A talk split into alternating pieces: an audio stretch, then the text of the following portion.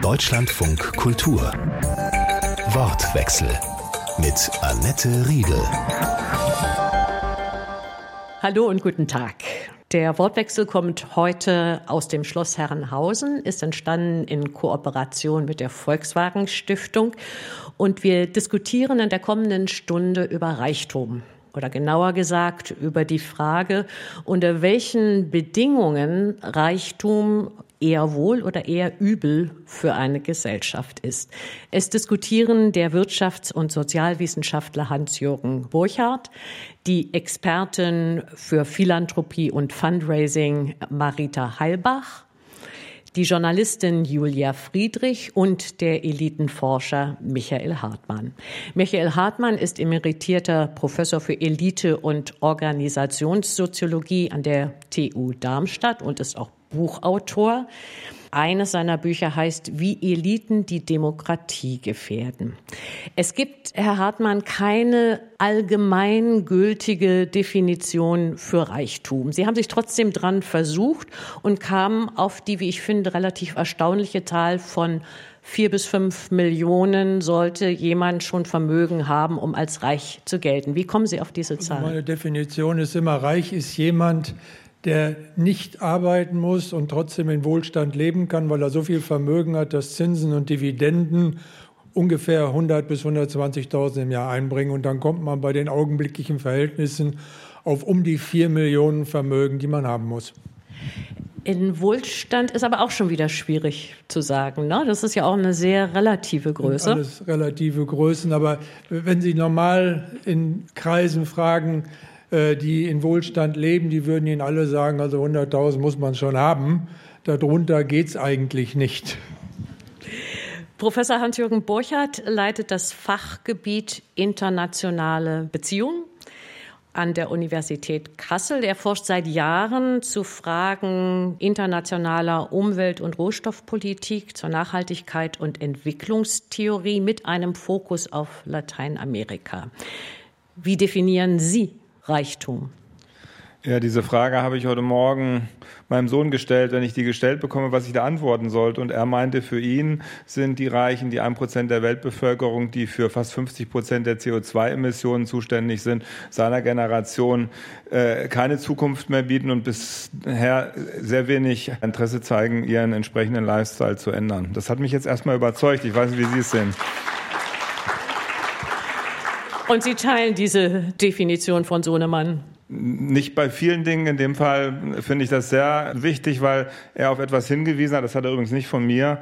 Äh, wird aber scheinbar auch zunehmend wahrgenommen, dass die sozial-ökologische Krise, der Klimawandel und äh, die großen Herausforderungen, die wir in Zukunft haben werden, alles Herausforderungen sind, wo wir eben äh, gemeinsam die Probleme schultern müssen. Und da müssen wir definitiv die Reichen eben mit dabei haben. Die müssen ihre breiten Schultern eben auch zum Lösen dieser Probleme geben. Und da glaube ich, dass das ein Punkt ist, den wir bisher viel zu wenig beachtet haben. Die Journalistin Julia Friedrichs ist auch Filmemacherin und Sachbuchautorin, befasst sich immer wieder journalistisch auch mit dem Thema prekärer Lebensverhältnisse und Arbeitsverhältnisse. Ihr jüngstes Buch heißt Working Class, warum wir Arbeit brauchen, von der wir leben können. Wann wird aus Ihrer Sicht Reichtum übel? Ich glaube, zum einen wenn er sich betoniert, wenn er sich über Generationen immer weiter fortschreibt. Das heißt, wenn er ein feudales Element ähm, bekommt, ich glaube, dann ähm, ist er schwer vereinbar mit dem, was wir als Grundwerte in unserer Gesellschaft haben, dass die eigene Leistung, die eigene Anstrengung zählt und nicht die Frage der Geburt. Und zum Zweiten, wenn er genutzt wird, ähm, um ganz konkret Macht auszuüben, um Dinge zum eigenen Nutzen zu beeinflussen, ähm, um Politik zu beeinflussen, um Regeln zu beeinflussen und um sich zu verfestigen. Volkswirtschaftlich ist Reichtum ja erstmal gut, ähm, weil er kann viel antreiben, er kann viel Gutes tun, er kann ein Land auch, auch lebendig halten. Ich glaube, dieses Zementieren, Betonieren, nicht mehr fließen, sondern eher fest werden und dann auch mit aller Macht verteidigt werden. Das sind die Charakteristika, die ich da sehen würde. Einige davon werden wir aufnehmen und vertiefen in dieser Stunde hier, aber ich möchte erst noch Marita Heibach in unsere Runde holen. Sie berät und publiziert seit Jahrzehnten, glaube ich, kann man sagen, zu den Themen bürgerschaftliches Engagement, Philanthropie und Fundraising, war mal für die Grünen im Hessischen Landtag. Gefährden die Vermögenseliten unsere Demokratie? Ein Buch, was Herr Hartmann geschrieben hat mit nämlichem Titel? Das ist für mich erstmal wichtig zu sagen, es ist relativ, ja, also generell auch das Thema Reichtum. Also von daher, es ist so, dass äh, Eliten ja äh, auch ganz unterschiedlich definiert werden können. Also sind es geschlossene Eliten oder ist es jemand, der oder die dann halt auch ihre Situation nutzt, um was zu verändern, ja? Also von daher gesehen finde ich es ganz wichtig, darüber zu reden, zu forschen, ja, aber gleichzeitig äh, hat es auch was Gutes, äh, Eliten zu haben. Der Artikel 14 unseres Grundgesetzes äh, hat diesen wunderschönen Satz Eigentum verpflichtet. Werden denn die Reichen, so wie Sie jetzt versucht haben, ein bisschen zu definieren, dieser Verpflichtung in diesem unseren Land gerecht? Ich würde dann nochmal den Hinweis meines Sohnes aufnehmen, wenn Sie davon ausgehen, dass Sie für eine Stunde Privatjet äh, in der Bundesrepublik 100 Tonnen CO2 emittieren und äh, ein deutscher Bundesbürger oder Bundesbürgerin im Jahr 9 Tonnen emittiert, dann können Sie sich ungefähr vorstellen, was das bedeutet. Nun hat aber äh, der Verbrauch von Privatjets in dem letzten Jahr um 11 Prozent zugenommen. Also wenn ich mir sozusagen diese Relation angucke, die jetzt auch langsam medial hier und dort mal wieder wahrgenommen wird, äh, dann habe ich nicht das Gefühl, dass hier schon das Verantwortungsbewusstsein existiert, was erforderlich ist, dass diejenigen, die die breitesten Schultern haben, auch die Verantwortung übernehmen, die sie sollten. Also ich würde die Frage mit Jein ähm, beantworten. Ich finde total wichtig, dass man den Punkt Klima und Ungleichheit endlich denkt. Ähm, ich glaube, das ist ein Punkt, da lässt sich das relativ eindeutig ähm, beantworten, diese Frage. Wenn wir uns auf das Feld konzentrieren, ähm, mit dem ich mich sehr viel beschäftige, mit den ökonomischen Fragen, dann ähm, würde ich sagen, wer trägt diesen Staat, kann man sagen, dass die Wohlhabenden schon sehr viel beitragen zu diesem Staat, wenn wir uns Einkommen anschauen. Und ich glaube, das ist ganz zentral, wenn wir hier an uns anschauen, wer ist reich, was ist Reichtum, dass wir trennen zwischen Einkommen und zwischen Vermögen. Das Einkommen ist es tatsächlich so, dass da unser Staat progressiv ähm, sich finanziert. Das heißt, wer mehr verdient, trägt in der Regel auch mehr dazu bei ähm, durch höhere Einkommenssteuern. Bei Vermögen, und ich glaube, das ist der Punkt, wenn man über Reichtum spricht, über den man sprechen muss. Das heißt, der geronnene Reichtum, was ich meinte.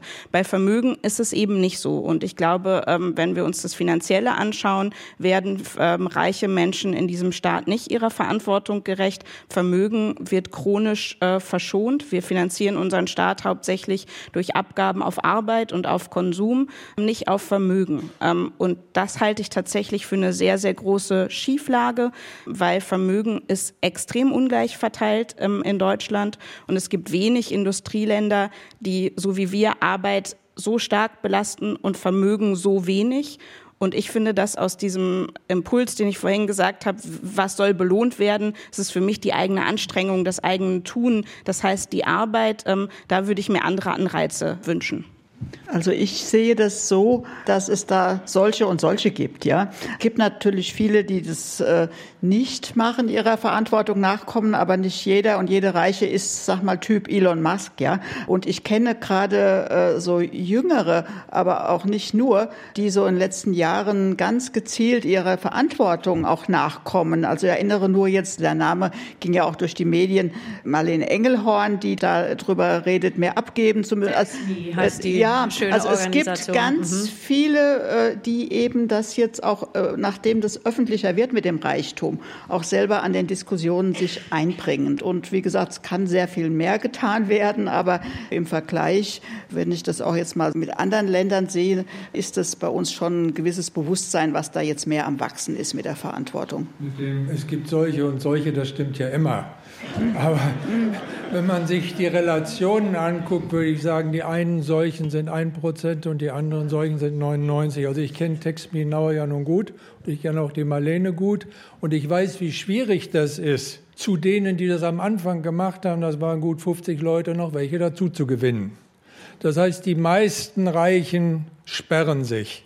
Dazu kommt, dass die höchsten Einkommen aus Vermögen entstehen. Also ich sage jetzt nur ein Beispiel, BMW, die Quanterben, Der Kern ihres Einkommens sind Dividenden. Das waren in diesem Jahr 1,6 Milliarden für zwei Personen. Das sind Einkommen. Das heißt, das Vermögen ist der Kern auch der hohen Einkommen und Vermögen werden in immer größerem Maßstab weitergegeben, auch nur eine kleine Zahl. Wenn man sich die 300 Reichsten anguckt, in den letzten zehn Jahren ist der Anteil der Erben unter diesen 300 Reichsten von zwei Dritteln auf vier Fünftel gestiegen. Und von Jahr zu Jahr findet man mehr Erben und weniger Leute, die eine Firma gegründet haben oder ähnliches. Über das Erben sollten wir noch ganz ausführlich sprechen. Ich würde noch einen kleinen Moment bei der Frage bleiben, werden Sie Ihren Verpflichtungen gerecht? Es wird natürlich oft argumentiert, immerhin zahlen die einkommensreichsten zehn Prozent über die Hälfte der Einkommenssteuern. Da sind wir genau bei dem Punkt, wir müssen immer zwischen Einkommen und Vermögen trennen.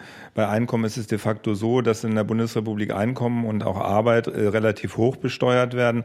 Da wird auf der anderen Seite allerdings auch vergessen, dass wir glücklicherweise immer noch ein Sozialsystem haben, was wiederum im europäischen und internationalen Vergleich äh, sehr, sehr günstig ist. Also wenn Sie in den USA sind, haben Sie vielleicht ein hohes Einkommen, müssen aber auch von vornherein für Ihre Altersversorgung, für Ihre Kinder an der Universität und so weiter sorgen. Aber nichtsdestoweniger ist die Einkommensbesteuerung progressiv und aus dem Grunde eigentlich etwas Gutes. Aber alle Ökonomen sind eigentlich relativ sicher, dass das größte Problem in der Bundesrepublik eben folgendes ist, dass die Einkommen sehr hoch und besteuert werden, aber dass die Vermögen und die Erben eben fast gar nicht besteuert werden. Wir haben einen effektiven Satz bei Erben von drei Prozent. Nur noch mal auf den Punkt der Verantwortung gerecht zu werden.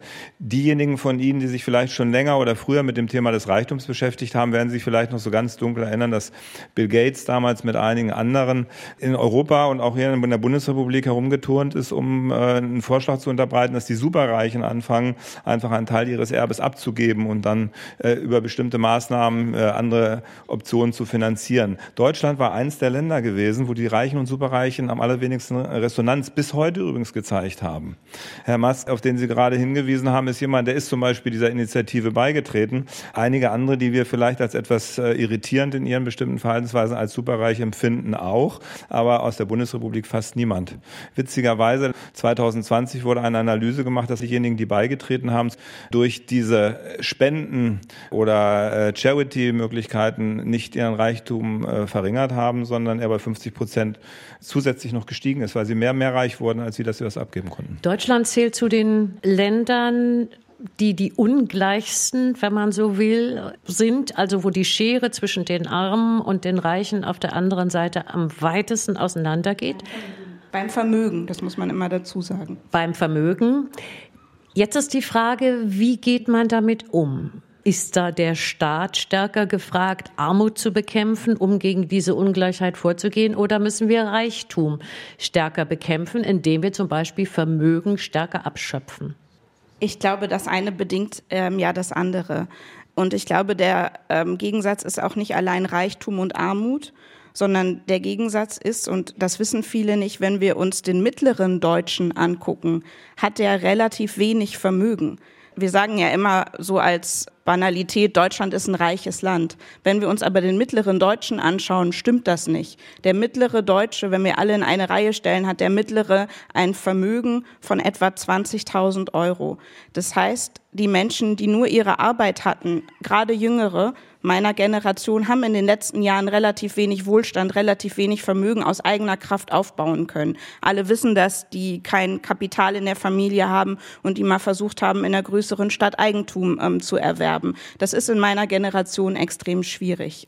Und das ist natürlich ein ganz, ganz, ganz großes Problem. Wenn wir es nicht schaffen, den Wohlstandsgewinn zu verbreitern, dann haben wir Leute, die wahnsinnig verletzlich sind, die bei Krisen sofort ähm, mit dem Rücken zur Wand stehen. Und ich glaube, das ist das Problem, das gelöst werden muss. Und dafür müssen wir eben umschichten. Dafür müssen wir sagen, die, die dieses geronnene, gefestigte Vermögen haben, was auch der Volkswirtschaft nicht so wirklich viel bringt. Ich habe mich viel mit Vermögensverwaltern von sehr Reichen beschäftigt.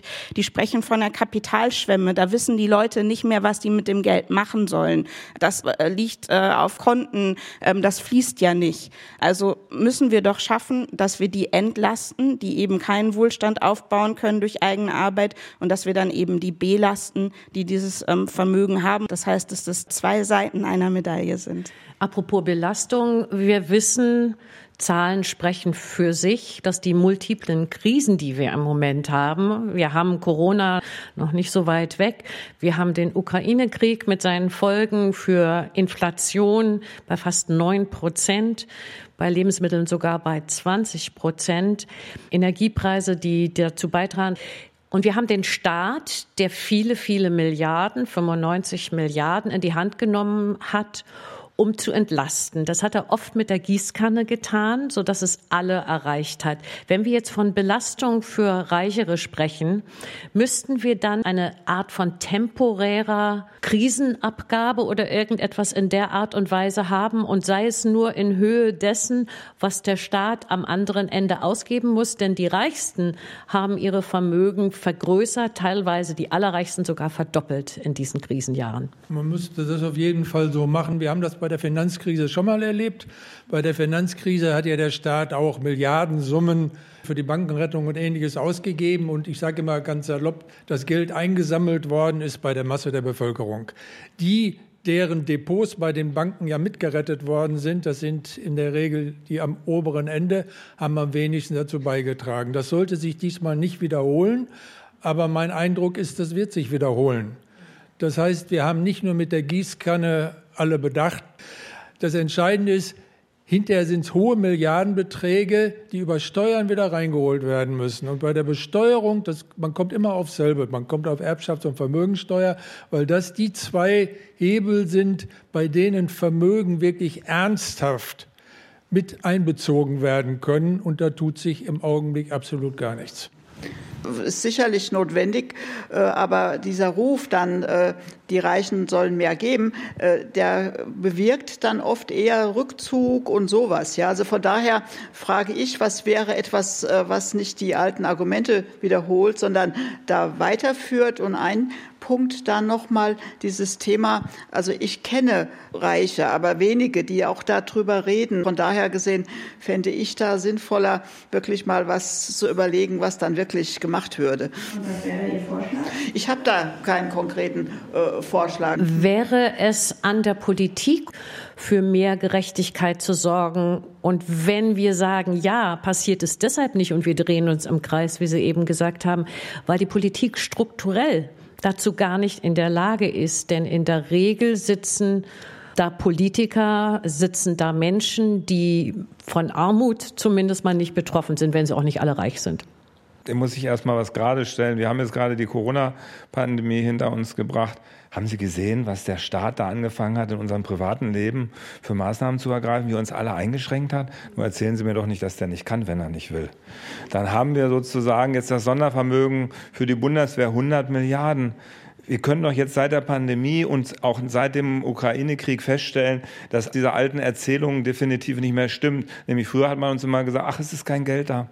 Es ist genug Geld da.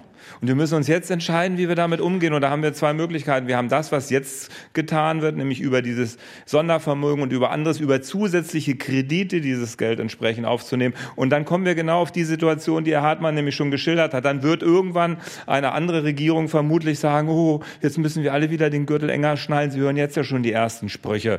Ja, wir, wir können unseren Wohlstand nicht mehr halten. Wenn die sagen, wir können unseren Wohlstand nicht mehr halten, da meinen sie nicht die Reichen und Superreichen, da meinen sie alle sie und uns.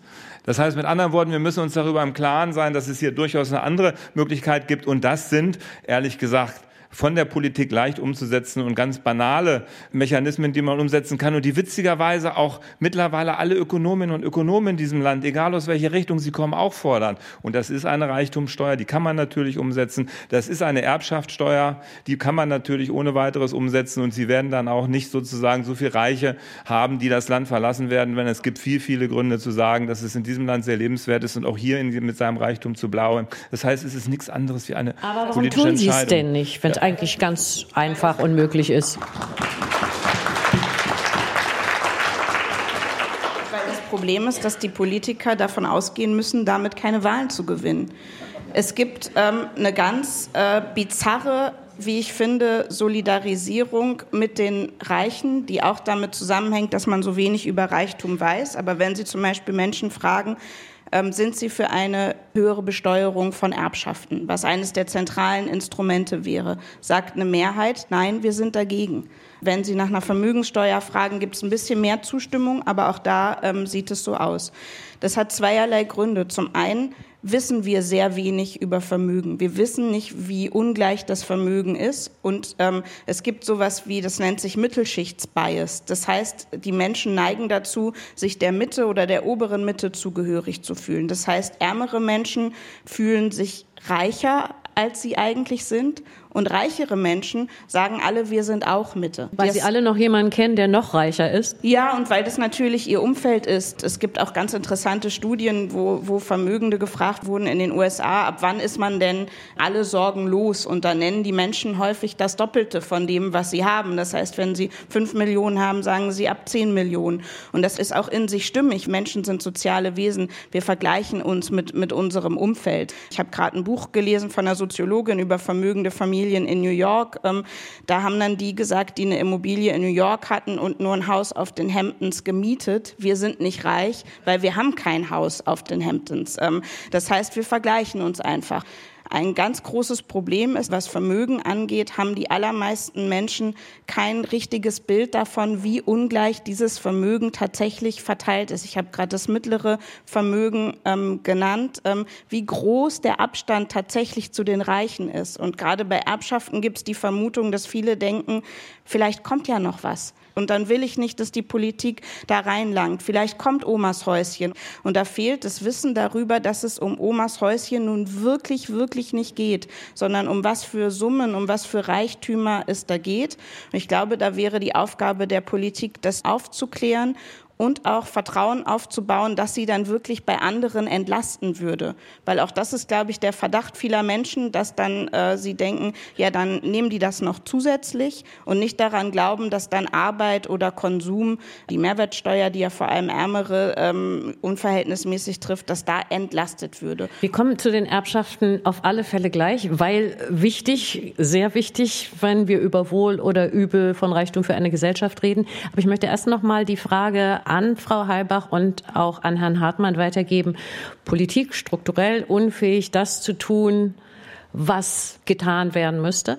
Also es gibt in der Politik natürlich einen Zusammenhang zwischen der Rekrutierung der Spitzenpolitiker und ihrer Ansicht über solche Themen. Man kann das in verschiedenen Ländern nachverfolgen. Es gibt große Studien in den USA, wie Abgeordnete abstimmen und man kann sagen, wenn du selber in Reichtum oder in Wohlstand groß geworden bist, wenn du das einfach mitgenommen hast als Erbe, dann ist die Wahrscheinlichkeit, dass du bei Abstimmungen über Themen wie Steuern gegen höhere Besteuerung bist, sehr viel höher, als wenn du von unten in die Politik gekommen bist. Und wir haben in Deutschland wie in vielen anderen Ländern in der Politik die Tendenz dazu, dass die untere Hälfte der Bevölkerung schlicht und einfach nicht mehr repräsentiert ist. Das ist ein strukturelles Argument, aber es kommt ein zweites dazu. Das kann man bei der äh, Erbschaftssteuer für Familienunternehmen sehr gut sehen. Die Stiftung Familienunternehmen hat eine massive Kampagne, eine massive Öffentlichkeitskampagne vor ein paar Jahren gefahren, um zu verhindern, dass sich da was ändert. Und das hat natürlich auch einen Einfluss auf solche Abstimmungen. Und man muss noch mal eines sagen jetzt zu Frau Friedrichs. Bei der Erbschaftssteuer gibt es wirklich eine knappe Mehrheit gegen eine höhere Erbschaftssteuer. Es gibt immer eine Minderheit, äh, die dafür wäre. Bei anderen Fragen würde man sich mit 45 Prozent überhaupt nicht schwer tun zu sagen, wir müssen es trotzdem machen. Bei der Vermögensteuer ist das anders. Für eine Vermögensteuer haben Sie in allen Umfragen immer eine deutliche Mehrheit und es wird auch nicht angepackt. A, weil die Politiker aus einem bestimmten Milieu mehrheitlich stammen, aber B, weil sie sich natürlich mit Kräften auseinandersetzen müssen, die extrem einflussreich sind. Also wenn ich mir vorstelle, Familienunternehmen, Erbschaftssteuer, dann musst du dich mit praktisch allen Medienkonzernen des Landes anlegen, die privat sind. Das sind alles Familienunternehmen. Da musst du dich anlegen mit Leuten, die gewohnt sind, massiv Einfluss zu nehmen. Also die zwei der drei größten Autokonzerne sind Familienunternehmen. Selbst Leute, ich sage jetzt mal Ärzte, äh, Oberstudienräte, Professoren oder so, die können sich überhaupt keine Vorstellung davon machen, wie einzelne Leute, wenn du wirklich viel Geld hast, wie einzelne Leute politisch Einfluss nehmen können und das auch tun. Wie haben Sie das erlebt, Frau Heibach? Sie waren im Landtag für die Grünen. Jetzt ist der Landtag wahrscheinlich nicht unbedingt der Ort, wo Steuergesetze gemacht werden.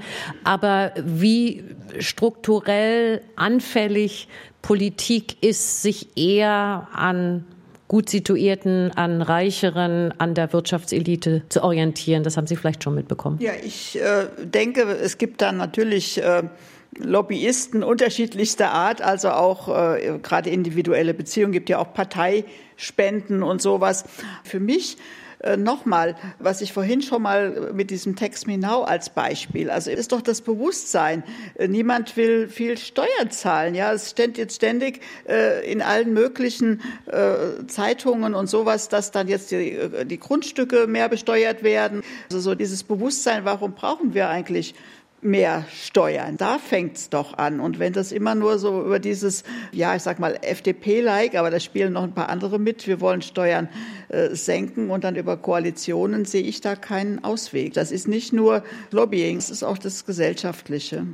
Das ist hier der Wortwechsel von Deutschlandfunk Kultur. Wir diskutieren über Reichtum, Wohl oder Übel für eine Gesellschaft bei einer Veranstaltung in Hannover im Schloss Herrenhausen organisiert zusammen mit der Volkswagen Stiftung. Und es diskutieren der Elitenforscher Michael Hartmann, der Wirtschafts- und Sozialwissenschaftler Hans-Jürgen Burchardt, die Expertin für Philanthropie und Fundraising Marita Heibach, die Sie zuletzt hört, und die Journalistin Julia Friedrich.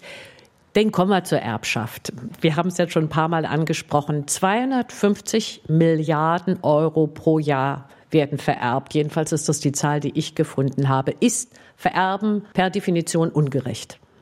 Das ist es nicht und das ist vermutlich auch einer der Gründe, warum es so schwierig ist, Erbschaftssteuern durchzusetzen weil jede und jeder sich letztendlich davon betroffen fühlt und dann hier wurde schon mal gesagt, auch Kleinomas oder Kleinopas Haus eventuell betroffen werden kann. Wenn wir aber da etwas genauer hingucken und die genaueren Zahlen uns angucken, also mir sind Zahlen bekannt, die sind deutlich höher, die liegen bis zu 400 Milliarden Euro pro Jahr bis zum Jahr 27, die vererbt werden, damit Sie mal eine Dimension haben. Das ist fast der Staatshaushalt der Bundesrepublik in einem Jahr und davon kriegen die 10 Prozent Reichsten den allergrößten Anteil und wir haben momentan eine Situation, dass 30 Prozent in diesem Land erben, 70 Prozent fast gar nicht erben. Und wir haben eine Situation, dass 50 Prozent des gesamten Reichtums, der heute in Vermögen konzentriert existiert, aus Erben stammt und eben nicht mehr aus Leistung und nicht mehr aus Arbeit und Talent und anderen Bereichen. Das ist ungerecht.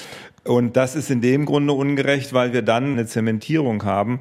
Wenn Sie sich einen bekannten Reichtumsforscher äh, wie den französischen Ökonom Piketty angucken, der rät seinen Studierenden, dass sie nicht mehr in seine Vorlesung kommen sollen, nicht mehr studieren sollen, sondern dass sie nur noch zwei Dinge tun müssen, damit sie überhaupt eine Position in der Zukunft in ihrer Gesellschaft haben.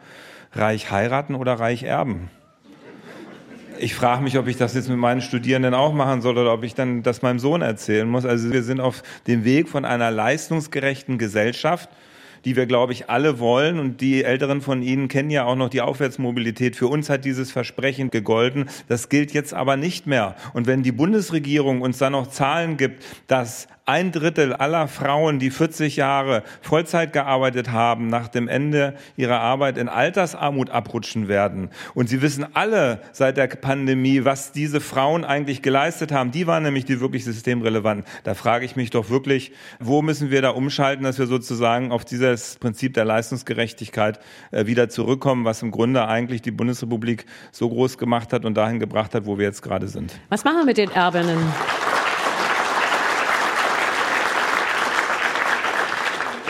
Was machen wir mit den Erbinnen und Erben? Alle enterben? Ja, darum geht es ja nicht. Ich glaube, beim Erben stoßen ja zwei Dinge aufeinander. Zum einen, dass jeder entscheiden kann, was mit seinem Besitz passiert. Und das gilt auch über den Tod hinaus. Ähm, das ähm, Zweite ist aber eben, dass diejenigen, die viel haben, einen angemessenen Anteil leisten sollen. Wenn wir uns anschauen, es gibt eine effektive Steuerquote auf Erbschaften von ungefähr drei Prozent. Das ist was, was man jetzt bei der Lohnsteuer nicht zwingend kennt, sondern da ist man bei sehr viel höheren ähm, Beträgen unterwegs. Das heißt, zwischen drei Prozent und Enterben ist ja ein sehr, sehr, sehr, sehr großes Spektrum. Und auf diesem Spektrum, denke ich, ähm, sollten wir uns dringend ähm, bewegen. Wir haben vorhin bei der Einkommensteuer gesagt, sie ist progressiv, das heißt, sie verteilt um. Die Erbschaftssteuer macht genau das Gegenteil. Ähm, es gibt Menschen, die sie als Dummensteuer bezeichnen, weil sie sagen, die zahlen wirklich nur die Menschen, die sich nicht beraten lassen. Wir haben bei der Erbschaftssteuer den Fall, es gibt relativ hohe Freibeträge. Die meisten müssen sich keine Sorgen machen. 400.000 Euro pro Elternteil kann man alle zehn Jahre seinen Kindern ähm, steuerfrei übertragen. Vermögende machen das auch alle zehn Jahre. Auch das selbst bewohnte Häuschen kann man steuerfrei vererben. Auch da kann man Entwarnung geben, keine Panik. Das heißt, wir haben relativ hohe Freibeträge, unten wird wenig Steuer bezahlt und dann kommen wir in den Bereich der Mitte. Das heißt, es sind die armen Reichen. Die zahlen Erbschaftssteuer und danach geht's runter und die ganz ganz ganz großen Vermögen, die zahlen quasi keine Steuern, weil wir da ähm, Schlupflöcher haben, die so groß sind, dass man da schon aufpassen muss, dass man da nicht reinfällt. Also je länger man sich damit beschäftigt, desto schwerer ist es nachzuvollziehen. Noch ein letztes Beispiel. Wenn Sie drei Wohnungen vererben, zahlen Sie Steuern. Wenn Sie 300 Wohnungen vererben, dann gilt es als Immobilienunternehmen. Dann zahlen Sie in der Regel keine Erbschaftssteuer.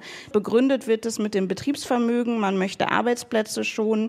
Das ist aber eine Legende, die einfach unfassbar gut wirkt. Ich glaube, das ist eine der faszinierenden Legenden der deutschen Nachkriegsgeschichte, dass das so gut klappt. Herr Hartmann und dann auch Frau Heibach, Sie haben jetzt zwei Möglichkeiten. Entweder Sie widersprechen Frau Friedrich beherzt oder aber Sie entwerfen die ideale, gerechte, faire Form der Erbschaftssteuer hier für uns.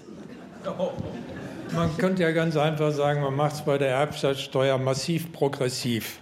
Wenn Sie eine Erbschaft haben, die Sie versteuern müssen, nach den Freibeträgen von 100 bis 200.000 Euro zahlen Sie ungefähr 8 bis 9 Prozent. Wenn Sie dasselbe machen ab 20 Millionen, zahlen Sie weniger als ein Prozent. Also das durchschnittliche Vermögen der unteren Hälfte sind 20.000 Euro. Die nächsten 40 Prozent haben ein durchschnittliches Vermögen von 250.000. Selbst bei den oberen 10 Prozent sind es 1,4 Millionen, das ist schon ordentlich, aber das oberste Prozent, das ist das Spannende. Die haben nämlich über 11 Millionen. Und wenn man jetzt sagen würde, okay, wir machen Freibeträge, so wie das geschildert worden ist, sind über 90 Prozent der Bevölkerung raus. Wenn man bei dem Rest dann sagen würde, 90 Prozent, die wären alle nicht arm, weil das Entscheidende ist ja, die erben ja nicht nur Geld. Also wenn jemand in einer Familie groß wird, wo die Eltern wirklich viel Geld haben, viel Einfluss, ein großes Unternehmen oder äh, Spitzenstellungen in anderen Bereichen, die erben Bildung, die erben das gewusst wie, wie man Karriere macht, die erben Kontakte, die erben Informationen, das erben die alles auch. Das heißt, auch ohne jedes materielle Erbe hätten die schon einen Vorsprung gegenüber den meisten anderen. Und dann kommt das noch oben drauf und dann sage ich, das muss nicht sein. Man könnte 90 Prozent davon wegnehmen und denen ging es immer noch weit überproportional gut.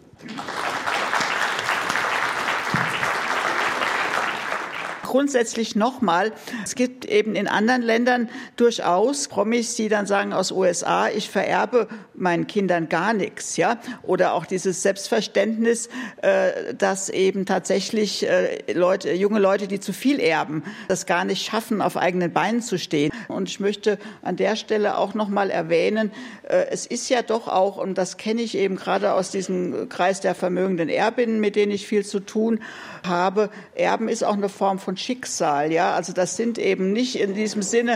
Äh, es ist wahr. Es erben viele überrascht und man muss ja dann irgendwas mit dem Geld machen und anfangen. Ja, also äh, ich, es geht nicht um das Bedauern äh, oder so, aber es gibt viele, die erben überraschend auch Millionen und ich plädiere dafür, auch die Individuen mit in den Blick zu nehmen. Also bei 90 Prozent Erbschaftssteuer würde das für solche Menschen dann entlastend wirken.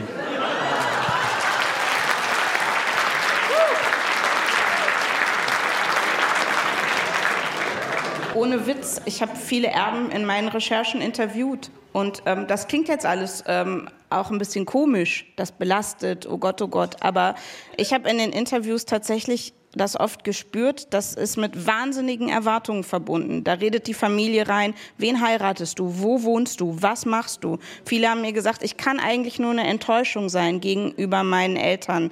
Ähm, das heißt, man spürt ganz doll, was will denn der Mensch? Der Mensch will der Regisseur oder die Regisseurin des eigenen Lebens sein. Man will selber was geschafft haben. Man will das in Wahrheit nicht alles von Mami und Papi dahin gebaut ähm, bekommen. Und auch das spricht ja nochmal dafür, Arbeit zu entlasten und Erbschaften und Vermögen zu belasten, weil ich bin fest davon überzeugt, dass gerade die ganz großen Erbschaften, wir wissen, die kennen die Familienkriege, dass das oft auch mit Unglück verbunden ist. Also so, ähm, so komisch das oft jetzt klingen kann, aber das ist was, was sich in den Recherchen immer wieder gezeigt hat.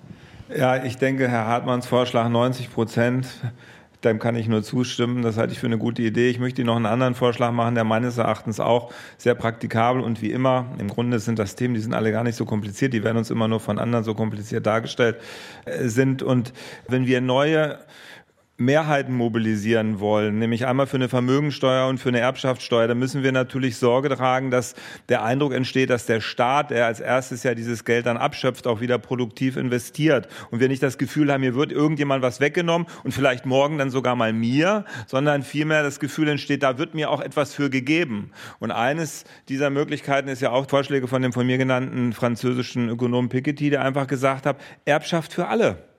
Erbschaft für alle würde bedeuten, wenn wir das zum Beispiel auf die Bundesrepublik runterrechnen, dass wenn wir drei bis fünf Prozent eine Steuer erheben, drei bis fünf Prozent, das merken die dann meistens gar nicht, auf Erben für die reichsten zehn Prozent dieser Bevölkerung, wir in der Lage sind, in der Bundesrepublik allen Jugendlichen, ich fange da mal mit meinem Sohn an, der ist 15, bis zum 25. Lebensjahr 120.000 Euro Startkapital zu geben.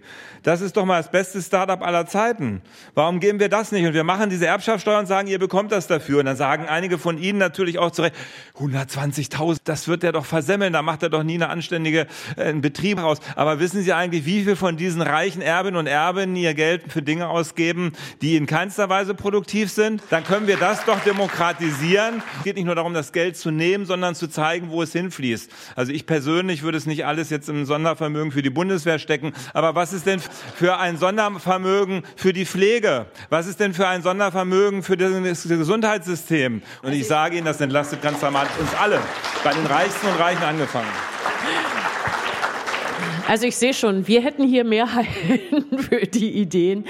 Wie ist es dann mit dem freiwilligen Verzicht, mit dem freiwilligen Geben? Also immerhin kam im vergangenen Jahr eine Rekordsumme an Spenden zusammen. In Deutschland 3,8 Milliarden wurden gespendet und immerhin haben die obersten 10 Prozent einkommensvermögensmäßig 37 Prozent davon gespendet, um nochmal Zahlen zu nennen. Ja, also es äh, ist sicherlich so,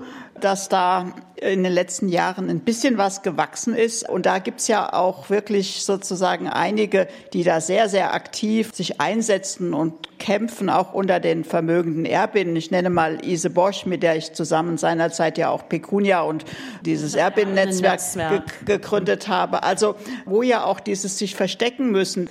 Da habe ich jetzt auch so ein bisschen, als ich das sagte mit dem Schicksal, ich kann es verstehen, dass sie sozusagen äh, das erstmal nicht so gut finden, aber es ist wirklich so, dass viele sich da auch ganz stark mit auseinandersetzen und dann eben auch erstmal herausfinden, was ist mein philanthropisches Engagement. Also da ist viel auf dem Weg. Das wäre ganz schnell möglich, dass da viele Leute mehr geben, wenn das eben öffentlicher wäre. Ja, das war ja auch dieses, was wir eben als Thema hatten mit dem Giving Pledge, dass die Reichen bei uns eben äh, sich sehr bedeckt und äh, oft versteckt halten und auch dieses Engagement äh, eher verstecken. Ja. Wobei man natürlich Giving Pledge ist äh, das Versprechen, in den USA gibt es einen bestimmten Anteil seines Erbes abzugeben geben. Da stellt sich aber die Frage, was ist denn dann mit der demokratischen Kontrolle? Mhm. Denn wenn ich sage, ich gebe Geld, wem oder was auch immer, entscheide ich, ob ich nun Bill Gates heiße oder Elon Musk oder wie auch immer. Und es entzieht sich der demokratischen Kontrolle. Also es gibt zwei große Probleme dabei. Das erste ist, es gibt überhaupt keine Kontrolle. Also ich sage ein Beispiel aus Deutschland, Susanne Klatten. Das ist die viertreichste Person in Deutschland zurzeit. Die hat eine Stiftung, benannt nach ihrem Vater. Und diese Stiftung hat bis vor ein paar Jahren drei wesentliche Punkte unterstützt und eins war sowas wie gesellschaftliche Integration. Dann ist Frau Klatten irgendwann eingefallen, dass sie das nicht mehr so interessant findet, hat beschlossen, das wird eingestellt und stattdessen wird mehr in Kultur investiert. Da kann ich sagen, das ist ihr individueller Beschluss. Sie stellt das Geld zur Verfügung, da hat keiner mitzureden. Das heißt, das Demokratieproblem ist ein gravierendes bei all diesen Formen. Das zweite Problem ist, dass viele, vor allem im Kulturbereich, viele dieser Maßnahmen, also in Stiftungen, äh, Sponsorenverträgen und ähnlichem, öffentliche Leistungen ersetzen, für die das Geld fehlt. Und dann kommt ein Problem zum Tragen, unabhängig von den Erbschaften. Das ist das Erste, da könnte man das Geld auch herholen. Es gibt eine Reihe von Personen, also ich nehme jetzt ein prominentes Beispiel Kurt Engelhorn, der ist schon ein paar Jahre tot, aber das war einer der reichsten Deutschen der hat mehrere Sachen gespendet. Es gibt ein Reichs-Engelhorn-Museum in Mannheim und so. Er ist sehr prominent als Spender. Die Gesamtsumme seiner Spenden dürfte bei 40, 50 Millionen liegen. Der hat aber in den 90er Jahren seinen Anteil an Böhringer Mannheim für 9 Milliarden verkauft, vollkommen steuerfrei, weil er sehr trickreich das Ganze über die Cayman Islands abgewickelt hat. Wenn das hätte versteuert werden müssen, wäre die Summe um ein Vielfaches höher. Das heißt, auch da muss man gegeneinander halten, was wird eigentlich an Wohltaten gemacht. Was steht dagegen an nicht gezahlten Steuern, was legal ist, an nicht gezahlten Steuern, was halblegal ist oder wo man einfach Tricksereien hat mit den karibischen Inseln oder mit der Schweiz. Und dann wird auch die Frage, kann man das überhaupt unter demokratischen Gesichtspunkten akzeptieren? Anders zu stellen sein. Ich würde nichts dagegen sagen, wenn jemand seine Steuern auf Erbschaften und so weiter 90 Prozent gezahlt hat und von dem restlichen Geld dann sowas macht, würde ich sagen, völlig okay. Aber wenn er von Steuern, die er nicht gezahlt hat, die dazu führen, dass ein Museum nicht mehr ordentlich finanziert wird, einen Bruchteil als Spende diesem Museum zur Verfügung stellt, damit sein Name drüber steht, das finde ich nicht okay.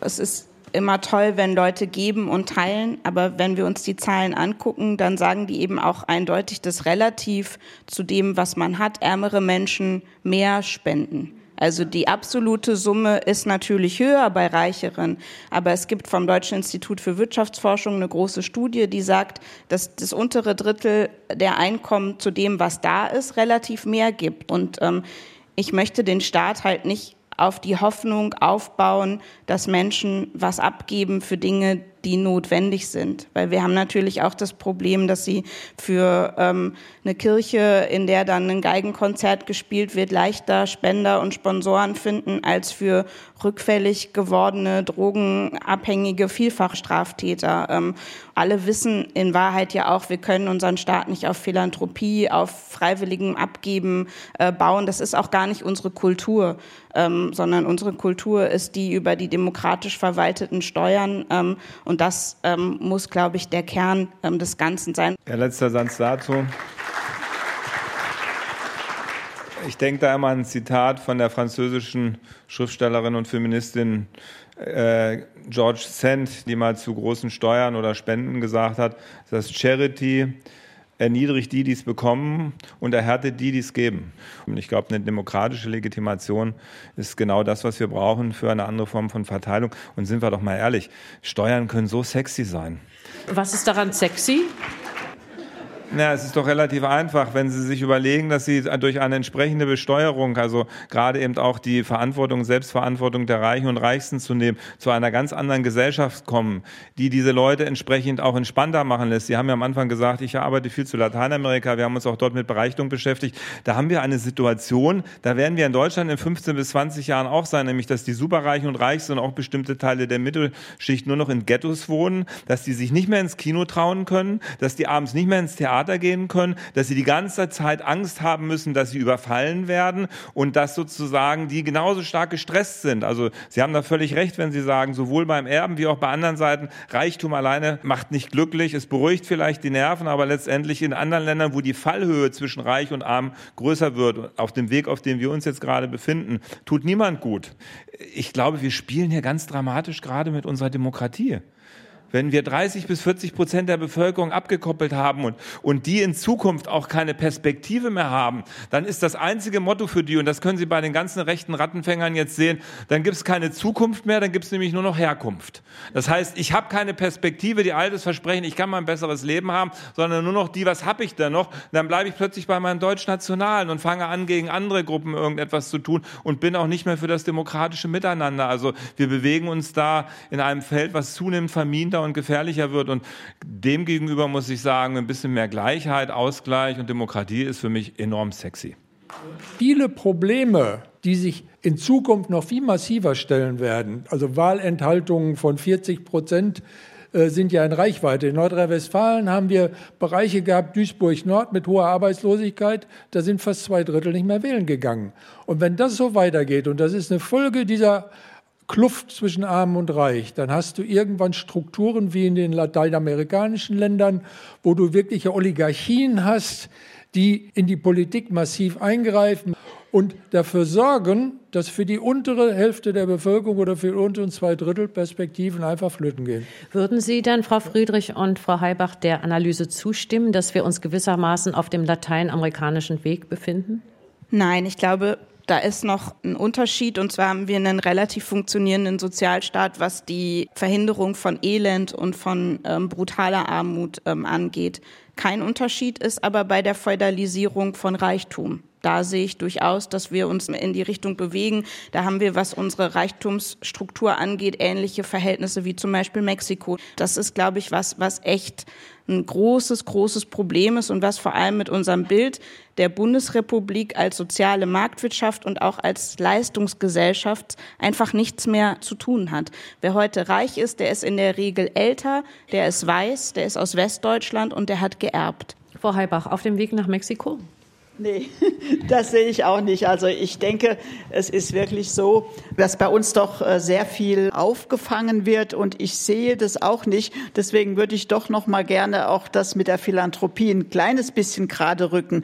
Es geht überhaupt nicht um Ersatzstaat, ja, und es gibt eben auch ganz viele, die sich genau äh, mit anderen Modellen tief da befassen, ja, transformative Philanthropie auf Augenhöhe, Erbinnen, die sich zusammengetan haben, um genau diese Themen auch zu hinterfragen. Also ich würde das ungern alles nur so, ja, äh, wir sind in einer äh, Krise, weil es zu viele Reiche gibt. Das ist sicherlich so, dass da Dinge entwickelt werden muss. Aber ich finde eben auch, es gibt positive Zeichen, wo sich äh, was tut. Ja, vielleicht müssen wir dann in Zukunft auch mehr auch noch mal auf die vermögenden Frauen setzen. Ja, wenn ich jetzt mal sehe, äh, die Ehefrau von Jeff Bezos, die Ex, ja, die äh, krempelt im Moment in den USA die Philanthropie um. Genau eben dass sie die Milliarden, die sie da durch die Scheidung bekommen hat, auf einmal ganz anders einsetzt. Also ich würde wirklich äh, mir wünschen, äh, dass auch auf andere Möglichkeiten als nur auf Steuern geschaut wird in dem Gesamtthema. Ob Reichtum gesellschaftlich eher als übel oder eher als wohl empfunden wird, hat das auch etwas damit zu tun, wie die Aufstiegsmöglichkeiten sind, also wie die soziale Durchlässigkeit oder man muss wahrscheinlich eher sagen Undurchlässigkeit in diesem Fall gestaltet ist? Also nach Reichtum zu streben ist erstmal was, das finde ich überhaupt nicht verwerflich. Und auch durch eine gute Idee reich zu werden, finde ich auch überhaupt nicht verwerflich. Natürlich ist es Anreiz für Leistung und so weiter. Aber ich glaube immer nur bis zu einem bestimmten Maß. Also wenn wir von Leistungsgesellschaft, von einem Wettrennen, auch von einem Wettbewerb der Ideen sprechen, dann mag es ein Anreiz sein, wenn jemand 30 Meter vor mir startet und ich versuche an den Rand zu kommen, dann strenge ich mich an und dann gebe ich mir alle Mühe. Wenn jemand drei Stadionrunden vor mir startet, dann ist dieses Rennen offenkundig witzlos. Und das ist halt das, was wir, was wir gerade erleben. Das ist das, wohin wir uns ähm, bewegen. Und ich glaube, dass das dann sogar leistungshemmend sein kann. Wir haben gerade eine, eine Studie bekommen, dass das selbst für das obere Einkommensviertel inzwischen schwerer und schwerer geworden ist, äh, sich noch Eigentum leisten zu können. Da verstehe ich, dass Menschen, gerade junge Menschen in Berufen, die keinen Spaß machen, sagen, warum mache ich das denn überhaupt noch? Warum mache ich denn hier überhaupt noch mit? Ich zahle Steuern, ich zahle Abgaben und ich habe überhaupt keine Perspektive aufzusteigen. Das ist im Grunde nichts anderes als eine ganz liberale Idee, nämlich der Gerechtigkeit durch Leistung, also durch Schule, durch Studium oder eben durch Arbeit, Talent und so weiter und eben nicht dadurch, dass man äh, wie heute zunehmend seine soziale Position entweder eben über seine Familienherkunft oder eben über das äh, leistungsfreie Vermögen erhalten hat, äh, bestimmen kann. Das ist, glaube ich, ein ganz zentraler Punkt und deshalb bin ich auch immer so überrascht, wenn bei uns, ich will jetzt ja keine Namen von irgendwelchen Ministern nennen, aber wenn ganz bestimmte Politiker im Namen der Freiheit und des Liberalismus gegen Steuern sind. Wir wissen nicht, wen Sie meinen. Genau. Die Frage, die wir schon stellen müssen, ist doch eine ganz andere. Können wir uns die Reichen überhaupt noch leisten?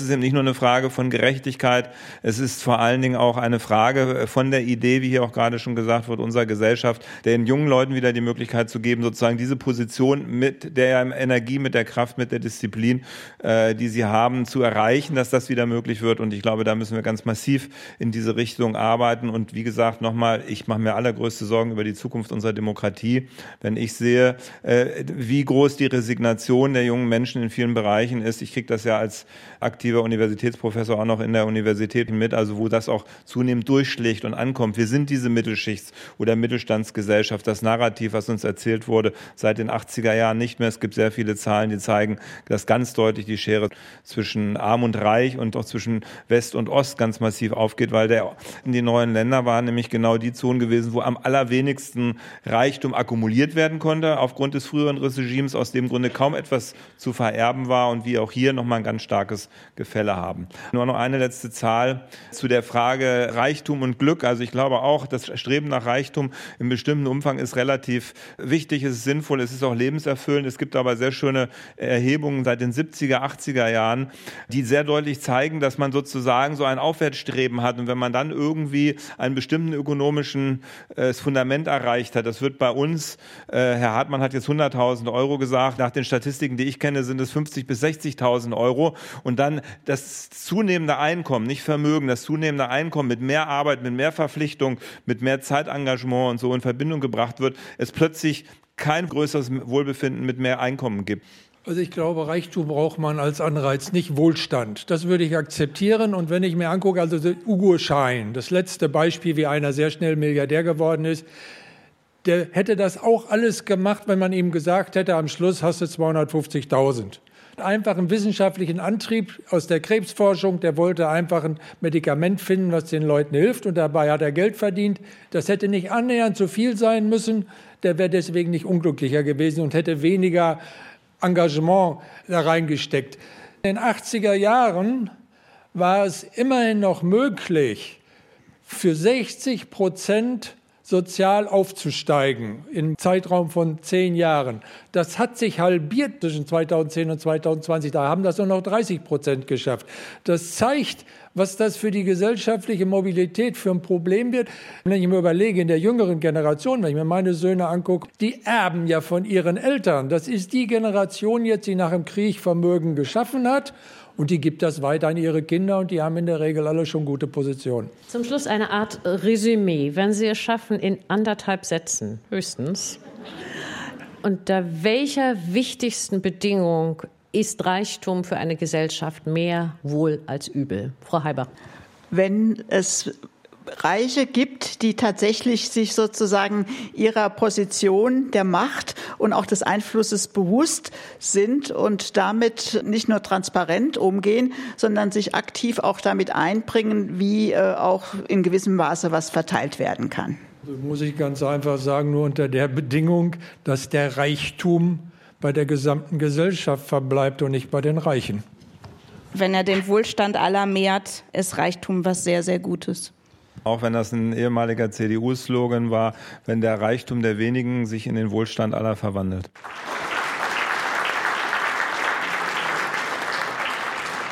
Damit sind wir am Ende von diesem Wortwechsel. Er ist entstanden bei einer gemeinsamen Veranstaltung von Deutschlandfunk Kultur und der Volkswagen Stiftung im Schloss Herrenhausen in Hannover. Es diskutierten über Wohl und Übel von Reichtum der Elitenforscher Michael Hartmann, der Wirtschafts- und Sozialwissenschaftler Hans-Jürgen Burchardt, die Expertin für Philanthropie und Fundraising Marita Heibach und die Journalistin Julia Friedrich. Ihnen allen vielen herzlichen Dank.